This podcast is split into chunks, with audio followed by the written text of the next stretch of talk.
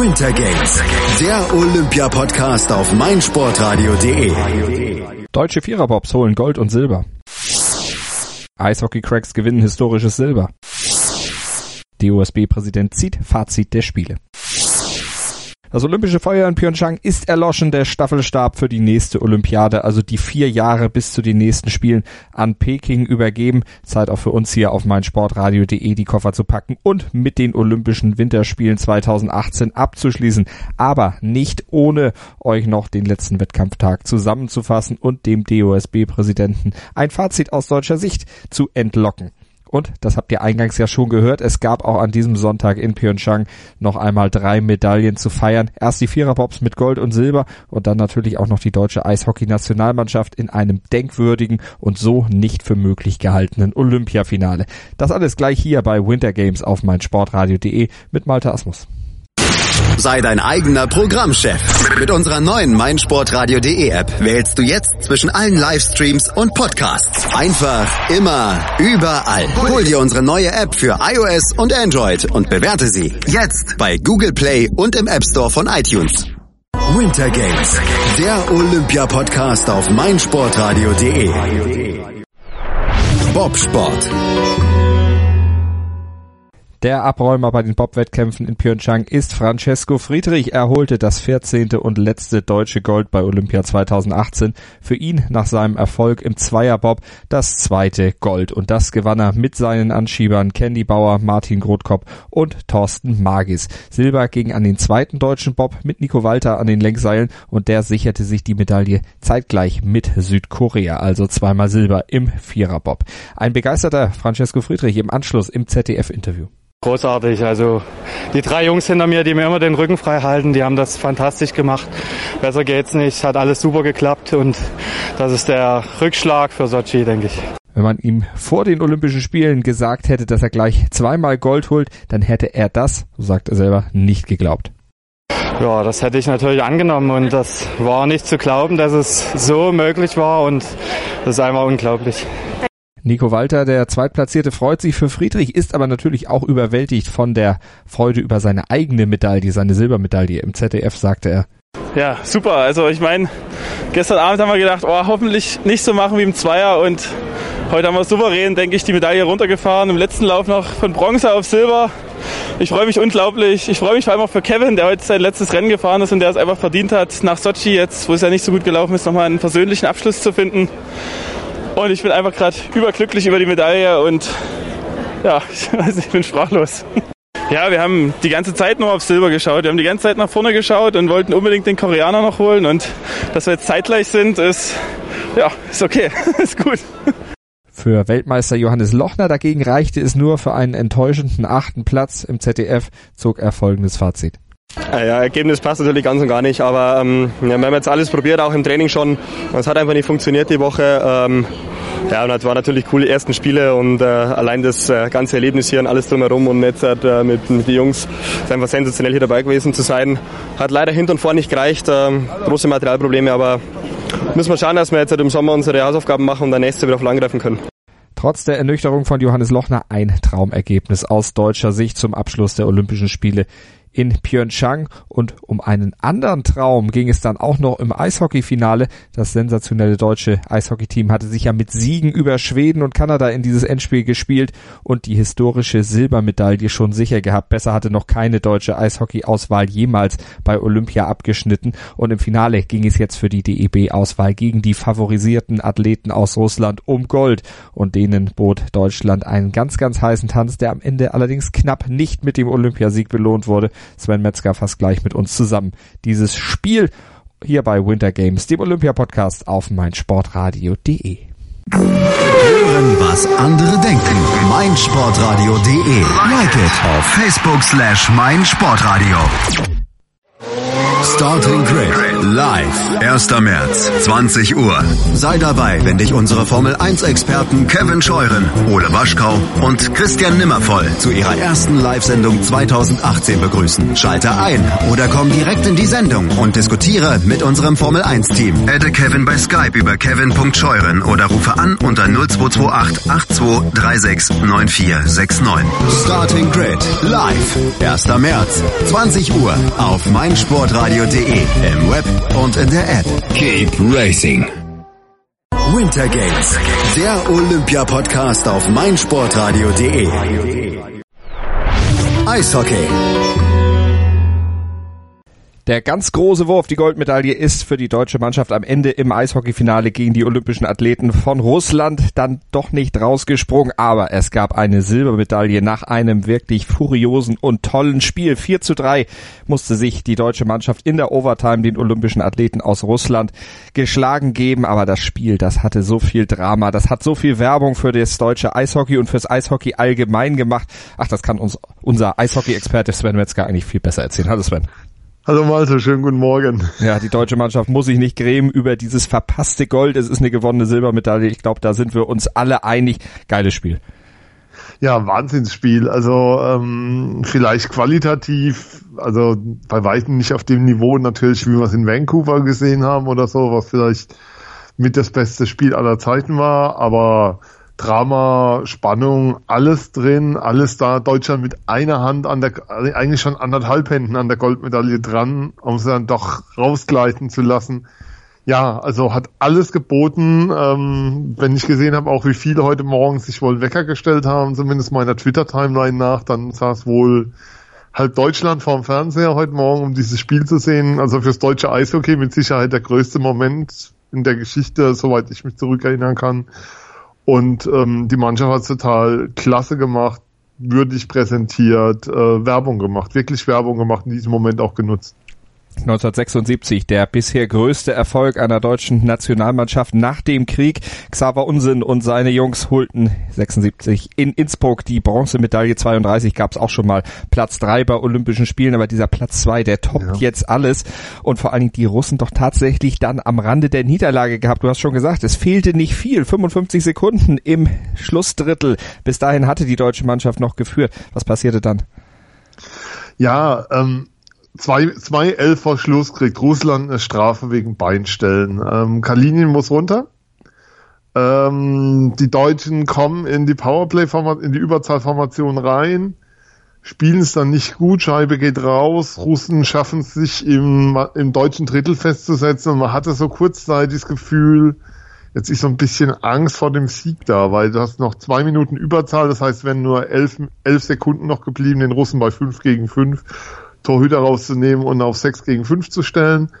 In dem Moment nimmt Russland einen Torhüter raus, Empty Net, sie stellen sozusagen auf 5 gegen 5 Feldspieler auf dem Eis. Ja, und dann äh, Bulli-Verlust ähm, ist fest und Kahun kommt nicht mehr richtig raus und dann fällt halt 55 Sekunden Verschluss durch Gusevs ähm, 3-3. Mhm. Ärgerlich, unnötig, vielleicht hätte man in der Situation und wirklich nur ein ganz kleines vielleicht eine andere Reihe aufs Eis bordern können, weil die Reihe um Mauer, Kahun hat ihre Qualitäten, aber jetzt nicht unbedingt in der Defensive. In der Situation wäre vielleicht die Reihe um Marcel Gottsch dann doch besser gewesen, wenn man so eine Kleinigkeit suchen kann. Ähm, Marco Sturm hat so viel richtig gemacht bei dem Turnier. Ich habe nach dem Halbfinale ja auch hier die Mannschaft so dafür gelobt, dass sie an ihrem System festhielt dass sie die Mentalität durchgespielt hat, das war auch heute der Fall, ähm, dass dann in der Situation jetzt ein Umdenken zu fordern, auf einmal auf defensiv zu stellen, ist schwierig. Wäre vielleicht eine Möglichkeit gewesen, aber Garantie gibt ja keiner. Es ist einfach, ja, ein Stück weit ärgerlich. Also, weil du hast ein Riesenturnier gehabt, du hast, du warst verdient 3 zu 2 in Führung. Es war nicht so, dass ähm, das irgendwie besonders glücklich war oder was, sondern die ersten 20 Minuten gehörten den olympischen Athleten aus Russland, wie, wie sie ja heißen und wie wir es auch nennen sollen.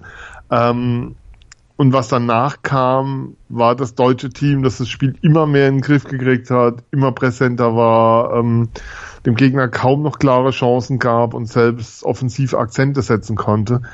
Und dass du das dann aus der Hand gibst, wenn du späten Ausgleich machst und dann noch die Führung und dann eine Überzahl hm. hast, das ist, das ist wirklich ärgerlich, weil das, das ist sowas, ich glaube, das verfolgt die schon ein Stück weit. Jetzt kann man natürlich sagen, Silber gewonnen, aber das ist so eine Szene, die bleibt erstmal ein Stück weit hängen. Ist natürlich dann auch so ein bisschen der fehlenden Erfahrung vielleicht geschuldet. Die Russen natürlich deutlich erfahrener insgesamt.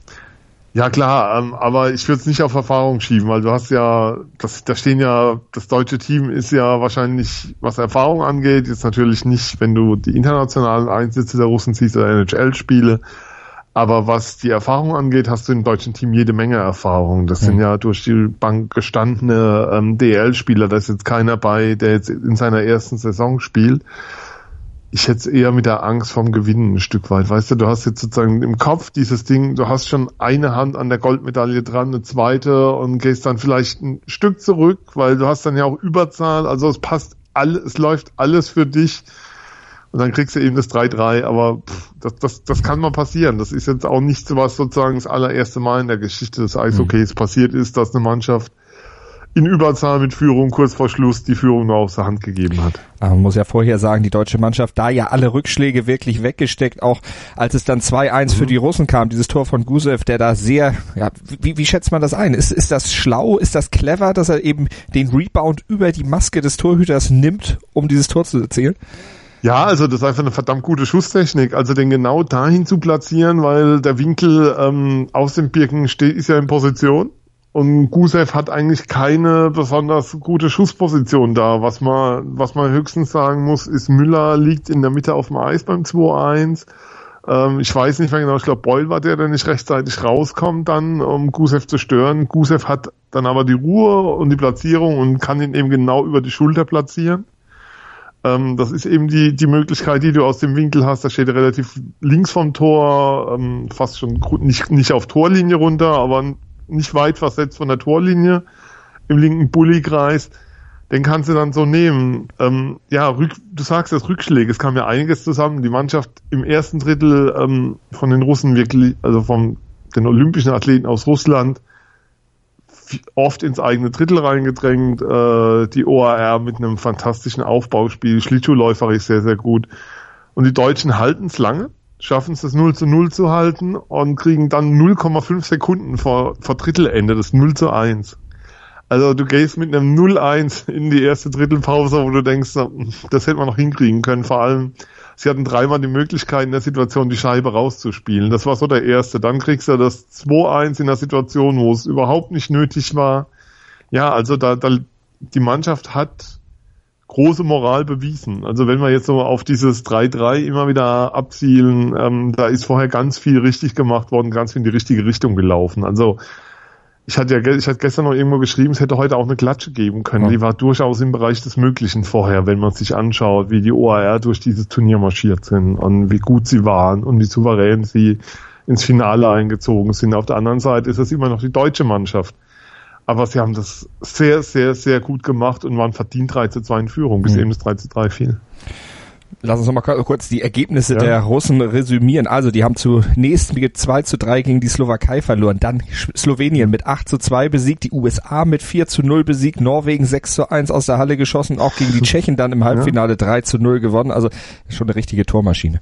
Ja, und, und was der Torhüter, der heute nicht besonders überzeugt hat, muss man auch sagen, kam mit einer Safe Percentage ins Finale von 95 Prozent habe ich gelesen. Das ist eine Safe Percentage, die hat in der DL zum Beispiel keiner. Also mhm. das ist eine Bilanz, die ist vollkommen out of, ja, was man sich so vorstellen kann. Das ist einfach, das zeigt einfach, sie haben eine massive Qualität. Sie haben ja auch Spieler mit dazu, mit Kowaljuk im Team, äh, Kowalczuk im Team, die einfach nochmal eine besondere Note haben. Dazu 39, vielleicht einer der besten Spieler der letzten 20 Jahre, die ja übers Eis gelaufen sind, ähm, da, da ist schon eine Menge da. Und, ähm, und so dominant wie die OHR, abgesehen vom ersten Spiel, durchs gesamte olympische Turnier marschiert sind, hat es einfach auch gezeigt, sie waren der Goldfavorit mhm. vorher. Nachdem klar war, dass die NHL-Spieler ähm, nicht teilnehmen werden am Turnier, war eigentlich nur die Frage, ja, wer gewinnt Silber die ganze Zeit? Und man hat auch gemerkt, ähm, die, die Russen haben nicht gedacht, dass es so schwer wird im Finale. Also sie haben dann irgendwann schon ähm, die Zweifel gehabt, das hast du schon deutlich gesehen. Das Spiel war nicht mehr so überzeugend, sie kamen mit dem Vorcheck irgendwann nicht mehr klar. Sie haben selbst was sie im ersten Drittel noch ganz präsent gemacht haben, extremes Vorchecking gefahren, teilweise mit drei Mann ähm, die Deutschen angefahren im eigenen Drittel. Das haben sie nach und nach eingestellt und das haben sie nach und nach, sie sind, sind ein Stück weit zurückgegangen. Auch ähm, beim Stand noch von 2-2 hat der Trainer, der russische Coach, bereits acht Minuten vor Schluss, man geht so kurz vor Ende eines Spiels zur kurzen Bank über. Das heißt, man bringt nur noch seine ersten drei Reihen rein. Das, hat einfach das Thema, dass man der Crunch-Time seine besten Spieler öfter auf dem Eis haben will.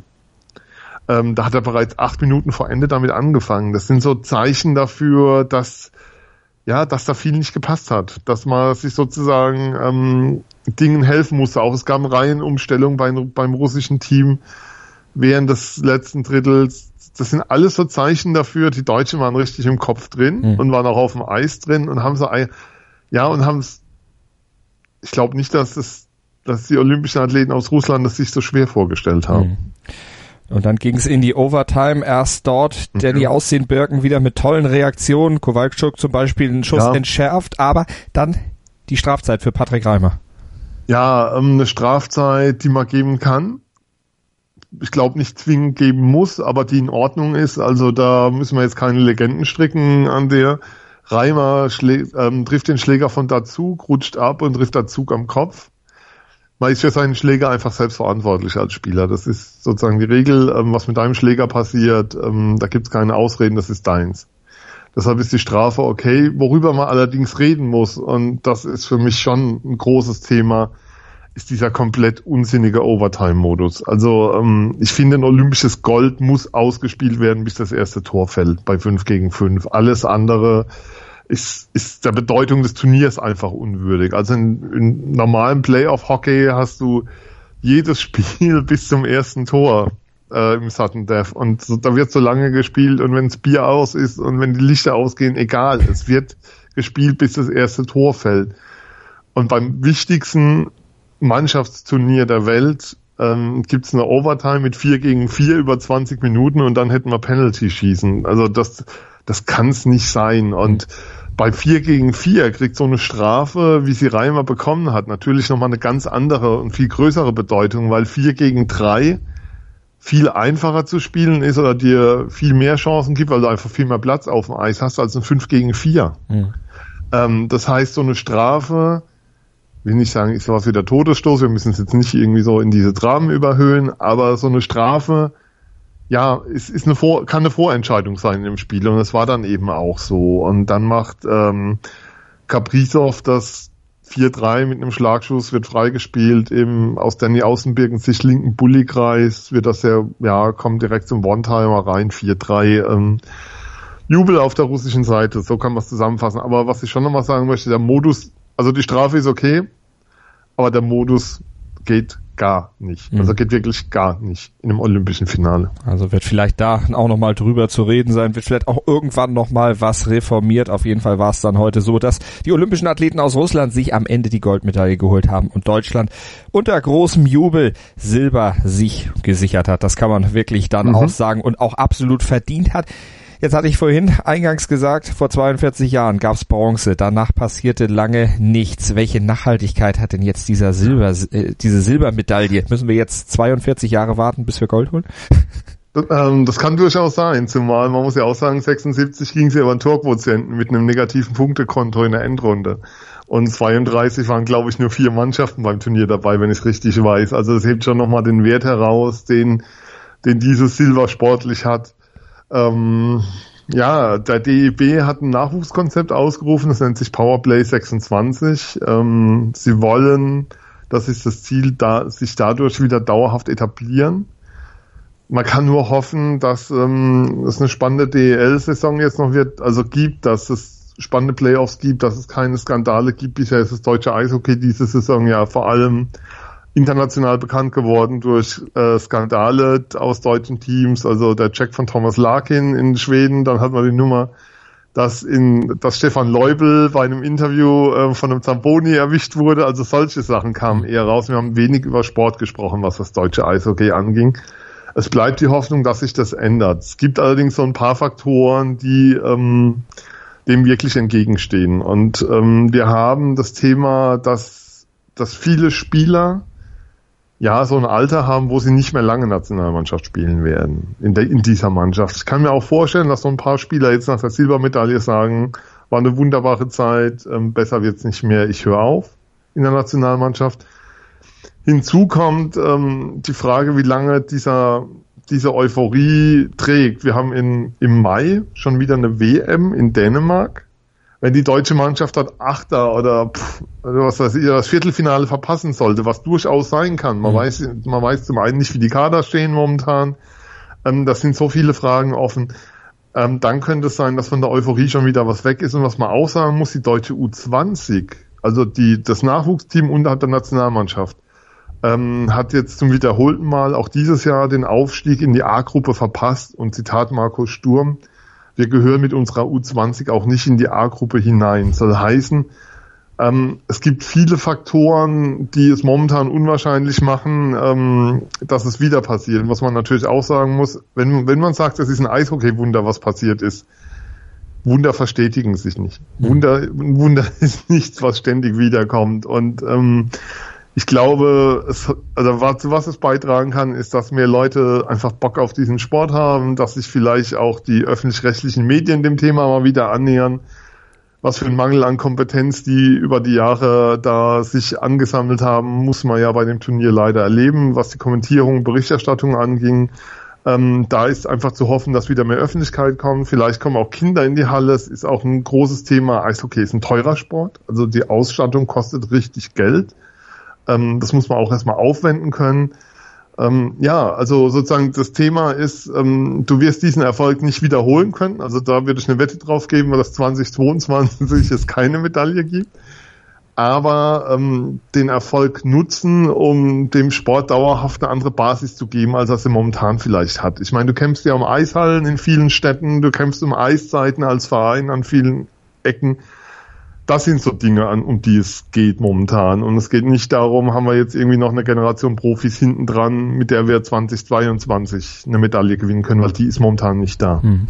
Also mal abwarten, wie die Entwicklung dann im deutschen Eishockey weitergehen kann. Welche Spieler sind denn jetzt quasi möglicherweise auf dem Absprung in Richtung NHL? Denn ich meine, du hast es ja schon gesagt, das hat im Ausland natürlich auch dann für Echo gesorgt, gerade in Kanada natürlich nach diesem Sieg ja. gegen die Kanadier im Halbfinale. Da wird doch sicherlich der ein oder andere auch von den NHL-Scouts unter die Lupe genommen worden sein. Dominika Huhn zum Beispiel. Och, das hast du mir schon weggenommen. ähm, nein, das ist, also ich gehe mal, also die NHL arbeitet so und die Scouts arbeiten so, dass sie jeden Spieler kennen, der da auf dem Eis war. Nun ist es nicht so, dass da überragende Jungspieler gro sich großartig in den Vordergrund gespielt, also sozusagen die aufgefallen mhm. sind, die man noch nicht kannte. Dominika Huhn war ja ein Teil seiner, seiner Jugendzeit, nachdem er bei den Jungadlern war in den USA, hat sich dann für München entschieden, als er wieder zurückkam. Ähm, ich kann sagen, dass wegen dem schon Scouts bei Spielen waren in der DL, das weiß ich sicher, weil ich bei den Spielen auch war. Ähm, ob das dann reicht, den Schritt zu gehen in die NHL, das wird man sehen. Aber wenn es einen gibt, der dringend aus dieser DL raus muss, um den nächsten Schritt zu gehen in seiner Karriere, dann ist es Dominika Huhn. Der Kerl ist 21 und war überragender deutscher Stürmer ähm, während dem Turnier zusammen mit Brooks Masek, spielt eine überragende DL-Saison, ist auch ein spektakulärer Spieler. Ich weiß nicht, ob er die Füße für die NHL hat. Das ist so die, die Frage, an der alles scheitert. Es gab ja auch immer mal wieder Gerüchte, dass er in die KHL will. Pff, mal abwarten, aber das ist mit Sicherheit der Name, über den wir momentan reden. Bei allen anderen muss man einfach abwarten, wie die Entwicklung ist. Ähm, ich kann mir aber schon vorstellen, dass auch die KHL sich ein bisschen umgeschaut hat. Oh, diese Deutschen, das war ja ein interessantes Team. Mal gucken, ob wir da ein oder zwei oder drei oder vier Spieler für unsere Liga finden, die interessant sein können das bleibt, das bleibt abzuwarten. Auf der anderen Seite muss man auch sagen, ähm, die DEL ist eine sehr spannende Liga. Wir haben Mittwoch geht's ja schon wieder weiter. Der Flieger landet morgen um 16.45 Uhr. Mittwoch geht's weiter und bei, bei den großen Vereinen wird da sehr gutes Geld verdient mhm. und die Spieler haben da, glaube ich, ähm, sehr angenehme Lebensbedingungen auch. Und da ist schon die Frage, ob man das dann aufgeben will, um einmal quer durch Russland zu fliegen bei über 80 Spielen, in, bei 40 Auswärtsspielen. Also das, das ist sehr, sehr spannend zu sehen, wobei NHL sehe ich momentan nur Kahun, aber bei dem traue ich auch wirklich zu, dass das packt. Also werden wir auch verfolgen, natürlich den Weg von Dominika Huhn. Wir werden natürlich auch den Rest der DEL-Saison verfolgen hier bei uns auf meinsportradio.de. Hm. Hört aber auch rein bei Eiszeit FM. Sven, jetzt habe ich es richtig gesagt, dein Podcast. Ja, ja. ich habe extra nochmal vorher nachgeguckt, dass mir das nicht wieder passiert, dass ich meinen Experten Nein. mit dem falschen Podcast vorstelle. Eiszeit FM bei Soundcloud und bei iTunes. Ja, und am Donnerstagmorgen wieder auf mein Sportradio.de. Ich bin nämlich am Mittwoch in Schwenning gegen Mannheim. Da werden wir uns mit Sicherheit hören. Und da werden wir sicherlich auch den ein oder anderen olympischen Silbermedaillengewinner bei dir am Mikrofon hören. Waren ja ein paar Adler mit von der Partie in Pyeongchang 2018. Sven, vielen Dank für deine Zusammenfassung des Finals. Gerne. Und wir wollen natürlich auch hören, wie die Spieler selber sich fühlen nach diesem verlorenen Finale.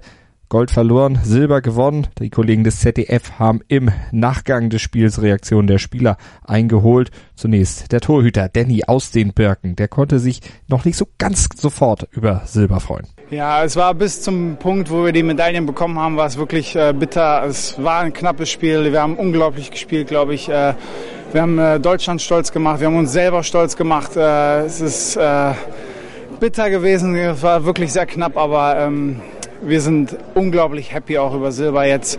Ich meine, wer hätte das gedacht und äh, einfach Wahnsinn, Wahnsinn. Aber dann erzählte er den Kollegen vom ZDF auch noch, was die Mannschaft denn jetzt im Anschluss an das verlorene Finale noch so vorhat. Ja, ich, ich glaube, wir gehen noch zur, zur Verabschiedung, diese äh, Zeremonie und äh, dann machen wir das deutsche Haus fertig. Und dann müssen sie renovieren, haben wir ja schon gesagt. Und auch Dominik Kahun, der Torschütze, der brauchte ein bisschen länger, um sich dann auch tatsächlich über Silber zu freuen. Na, wie gesagt, die, die ersten zehn Minuten waren ein Schock. Äh, wir waren alle sehr traurig. Äh, es sind Tränen geflossen, aber ich meine, das gehört dazu. Wir waren so nah an einer goldenen Medaille, aber ich meine, das ist jetzt vergessen. Wir haben realisiert, was wir hier erreicht haben und nee, wir haben die Medaille zum Hals und die wird uns nie jemand abnehmen. Kahun äußerte sich dann beim ZDF auch noch darüber, was die Mannschaft aus seiner Sicht auszeichnet, was das Erfolgsrezept dieser Truppe ist. Ich glaube einfach der, unser Teamgeist. Wir spielen schon äh, mehrere Jahre zusammen als fast immer die gleiche Mannschaft und ja, wir sind unglaublich. Wir spielen einer für den anderen und das macht uns so stark. Äh, wir geben nie auf, egal wie es steht und ja, wie gesagt, ich bin einfach stolz auf die Jungs. Grüße nach Deutschland. und auch Christian Ehrhoff sprach über seine Gefühle im ZDF. Ja, im Moment äh, ist äh, ist man schon noch ein bisschen traurig, äh, dass nicht die Goldene geworden ist, gerade äh, mit dem Spielverlauf und äh, wie das Spiel ausgegangen ist. Ja, aber insgesamt können wir super stolz auf unsere Leistung sein und äh, wer hätte das gedacht, dass wir mit einer Medaille nach Hause fahren und äh, ist, ein, äh, ist ein tolles Gefühl. Und dieses tolle Gefühl hatten nicht nur die Sportler, sondern natürlich auch die Fans zu Hause an den TV-Geräten morgens um 5.10 Uhr in deutscher Nacht quasi aufzustehen für Eishockey. Das hat es, glaube ich, auch lange beziehungsweise noch gar nicht gegeben im deutschen TV-Sport. Ein Highlight in der Eishockey-Geschichte. Es gab noch weitere Highlights an diesem letzten Olympiatag und die Medaillen, die da noch vergeben wurden, die fassen wir gleich noch zusammen in der kurzen und kompakten Form nach einem kleinen Hinweis auf anstehende Highlights im Programm von meinsportradio.de hier bei Winter Games, dem Olympia-Podcast von meinsportradio.de. Der DHB-Pokal auf meinsportradio.de. Live. Das Viertelfinale zwischen dem deutschen Meister Rhein-Neckar-Löwen und dem SC DHFK Leipzig. Am 6. März ab 19 Uhr auf meinsportradio.de. Im Web und in der App. Hören, was andere denken. meinsportradio.de. Folge uns auf twitter.com slash meinsportradio. Und zum Abschluss von Winter Games, dem Olympia-Podcast hier auf meinsportradio.de, gibt es noch die anderen Ergebnisse des Tages kurz und kompakt im Überblick. Curling. Die schwedischen Curlerinnen haben es geschafft, und zwar das, was ihren männlichen Pendants gestern noch verwehrt geblieben war, Gold bei Olympia 2018. Im Finale der Curling-Konkurrenz der Damen schlugen sie die Hausherrinnen aus Südkorea mit 8 zu 3 und sie dominierten das Endspiel so deutlich, dass sich die Koreanerinnen schon vor dem zehnten und letzten End geschlagen gab. Die Koreanerinnen dürften allerdings sich damit trösten, dass sie die erste Medaille in der Curling-Geschichte für ihr Land überhaupt gewonnen haben. Bronze ging an Japan. Skilanglauf. In der Loipe unterstrich Marit Björgen wieder einmal ihre Ausnahmestellung und die der Norweger insgesamt bei diesen Winterspielen. Björgen holte im Rennen über 30 Kilometer klassisch Gold vor der Finnin Christa Parmakoski und der Schwedin Stina Nielsen. Mit nun acht Gold, vier Silber und drei Bronzemedaillen ist Marit Björgen jetzt auch die erfolgreichste Winterolympionikin aller Zeiten. Und dieses Langlaufgold für Norwegen hat dann am Ende auch für die Entscheidung im Medaillenspiegel gesorgt. Norwegen gewinnt mit 14 mal Gold, 14 mal Silber und 11 Bronzemedaillen. Diese Wertung, 39 Medaillen insgesamt, sind außerdem ein neuer Weltrekord für Olympische Winterspiele.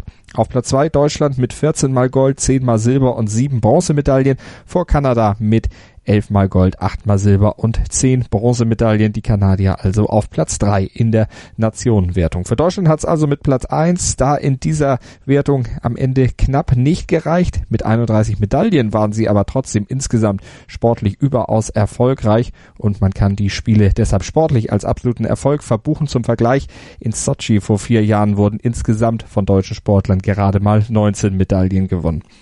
Das Endgültige Fazit aus deutscher Sicht lassen wir aber zum Abschluss von Winter Games, dem Olympia-Podcast hier auf meinsportradio.de vom DOSB-Präsidenten ziehen. Alfons Hörmann war zu Gast im ZDF und hat sich dort zu den wichtigsten Themen der zurückliegenden Olympiatage von Pyeongchang geäußert. Und so sprach Hörmann auch über eine präsidiale Partyverfügung, dass das Deutsche Haus am Abschlussabend länger geöffnet hat und was er damit selbst zu tun hat. Ja, in dem Fall übernehme ich die Verantwortung, weil ich äh, schlichtweg gesagt habe, auch die Eishockeyspieler und die Bobfahrer sollen genauso gebührend gefeiert werden, wie das bei allen anderen Sportlern der Fall war. Deshalb wird es heute sicher noch eine heiße Nacht im Deutschen Haus. Hörmann sprach auch über die Gründe, warum es in Korea so viel mehr Medaillen für Deutschland gab als noch in Sochi vor vier Jahren denke, es hat sich bewährt, einfach mit guter Einstimmung und Einstellung in die Spiele zu gehen und nicht äh, zu sehr auf das Thema Medaillen fokussiert zu sein. Die Sportler sind hochmotiviert angetreten und dass das X über die 19 hinaus jetzt so stattlich ausfiel, vor allem der goldene Glanz so ein außergewöhnlicher wurde, ist natürlich äh, im wahrsten Sinne des Wortes ein Traum, der hier in Südkorea wahr wurde. Außerdem äußerte sich Hörmann über die Sportarten, in denen Deutschland eher enttäuschend oder gar schlecht abgeschnitten hat. Ich denke, ein jeder wird für sich selbst analysieren, wo Verbesserungsnotwendigkeiten sind. Da gibt es Dinge, die kann man bereits bis Peking verändern. Aber ich nehme das typische Beispiel Eisschnelllauf. Dort geht es um einen grundsätzlichen Wandel in der gesamten Struktur. Und da werden wir mit den Verbänden wie nach Sochi auch in eine kritische Analyse einsteigen und auch im Zuge der Leistungssportreform die Weichen so stellen, dass zumindest in acht oder zwölf Jahren, idealerweise auch schon in vier Jahren, Erfolge wieder möglich sind. Außerdem sprach Hörmann im ZDF-Interview über die Leistungssportreform und darüber, dass er selbst gesagt hatte, dass die Leistungen 2020 mit den aktuellen Mitteln und Strukturen nicht gehalten werden könnten. Das ist eine klare Ansage an uns alle. Und da sollte man immer erstmal bei sich selbst beginnen. Das heißt, wir im DOSB, aber auch die jeweiligen Fachverbände haben die Hausaufgaben konsequent zu machen. Äh, wer sich zurücklehnt oder ausruht, der wird verlieren. Aber äh, all die strukturellen und personellen Veränderungen, die da notwendig sind, funktionieren nur dann und werden umsetzbar sein, wenn mehr Mittel kommen. Das heißt, äh, ganz einfach, ohne mehr Investition wird es nicht möglich sein, dieses Ergebnis nur anzunehmen ansatzweise zu halten äh, oder gar weiter auszubauen. Der Weltsport schläft nicht und deshalb heißt es weiter kraftvoll arbeiten. Auch zu den Diskussionen um Russland hat sich Hörmann beim ZDF geäußert. Er sprach über die IOC-Entscheidung, dass die olympischen Athleten Russlands bei der Schlussfeier nicht mit Fahnen einlaufen dürfen. Eine Entscheidung, die ich rundum begrüße, die uns alle erfreut und die wir ja auch seit Tagen so klar gefordert haben. Alles andere wäre nicht vermittelbar gewesen. Äh, es fehlt bis zum heutigen Tag jedwede Form von Entschuldigung oder klarer Bekenntnis. Wir wollen uns für die Zukunft verändern. Wer so agiert und sich nicht an Fair Play hält und auch nicht den Anschein erweckt, dass er in eine gute Richtung unterwegs ist, der hat mit Fahne in der Weltsportgemeinschaft nichts zu suchen. Deshalb empfinde ich es als konsequent, die Russen im Beobachtungsstatus zu belassen. Äh, sie haben jetzt die Chance, bis Tokio die notwendigen Veränderungen einzuleiten und ich hoffe sehr, dass das NOK dann langsam aber sicher nun endlich die Schritte vollzieht, die dazu führen, dass man Russland wieder mit gutem Gewissen als Vollmitglied aufnehmen kann. Und zum Abschluss Alfons Hörmann, der DOSB-Präsident, noch darüber, was man tun kann, um auch die Deutschen wieder für Olympische Spiele zu begeistern. Sie waren ja gegen Olympische Spiele im eigenen Land. München war ja eigentlich auch ein möglicher Kandidat für die Olympischen Spiele 2018 gewesen. Ich denke, die Begeisterung der letzten zwei bis drei Wochen zeigt sehr wohl, dass dann, wenn die Spiele stattfinden, große Begeisterung gesichert ist. Der Funke von Südkorea nach Deutschland ist erkennbar übergesprungen. Äh, wir haben genau aus der Konstellation nun einfach die weitere Diskussion zu führen und ich bin relativ zuversichtlich, dass nicht im kommenden Jahrzehnt, aber im dann folgenden, also zwischen 2030 und 2040, der Zeitpunkt gekommen sein kann, ich sage sogar gekommen sein muss, an dem man, ob mit Winter oder Sommer und wo auch immer, nochmals einen Anlauf nimmt. Aber all die Dinge diskutieren wir dann demnächst mit einer hoffentlich feststehenden neuen Bundesregierung und werden versuchen, Schritt für Schritt bis zum Jahr 25 die Dinge vorzubereiten, weil dann die Entscheidung für 32 fortfolgend fällt. So also der langfristige Ausblick des DOSB-Präsidenten Alfons Hörmann. Das war's auch jetzt von uns hier auf meinsportradio.de. Wir packen unseren Olympia-Podcast für die nächsten zwei Jahre ein, zu den Sommerspielen 2020 in Tokio versprochen. Da sind wir natürlich wieder mit von der Partie und auch in vier Jahren in Peking. Dann kehrt Winter Games, der Olympia-Podcast von meinsportradio.de,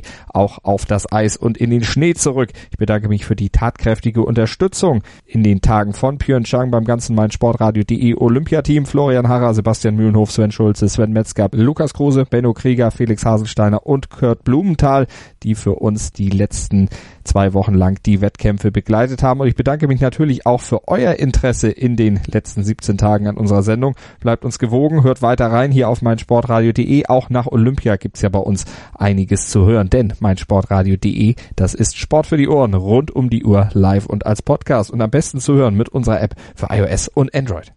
Einer der bedeutendsten Sports Awards der Welt. meinsportradio.de begleitet exklusiv die Verleihung des Laureus World Sports Awards 2018. Alles Wissenswerte zu den Nominierten, umfangreiche Hintergrundinformationen und Interviews mit den Preisträgern. Kevin Scheuren berichtet für dich von den Laureus World Sports Awards 2018. Exklusiv auf meinsportradio.de. Abonniere jetzt den Podcast auf meinsportradio.de slash laureus oder in unserer kostenlosen App für iOS und Android. Wie viele Kaffees waren es heute schon? Kaffee spielt im Leben vieler eine sehr große Rolle. Und das nicht nur zu Hause oder im Café, sondern auch am Arbeitsplatz. Dafür gibt es Lavazza Professional. Kaffee am Arbeitsplatz, der genauso lecker schmeckt wie in eurem Lieblingscafé. Die perfekte Kaffeelösung für jede Art von Unternehmen. Klein, mittel, groß. Ihr habt auf jeden Fall einen Kaffee, der schmeckt. Die richtige Motivation für eure Arbeitstage. Alle Infos zu Lavazza Professional findet ihr auf lavazza.pro.de mit allen Kaffeelösungen für euer Büro. Ich habe mich natürlich schockverliebt, weil die war wirklich ganz, ganz klein. So begann die Mensch-Hund-Beziehung zwischen Christina und Tierschutzhund Frieda. Und wie es danach, nach dem ersten Moment der Verliebtheit, so weiterging und welche Klippen es danach zu umschiffen galt, das hört ihr in der neuen Ausgabe von Iswas Dog, dem Podcast für harmonische Mensch-Hund-Beziehungen. Iswas Dog? Mit Malte Asmus. Überall, wo es Podcasts gibt.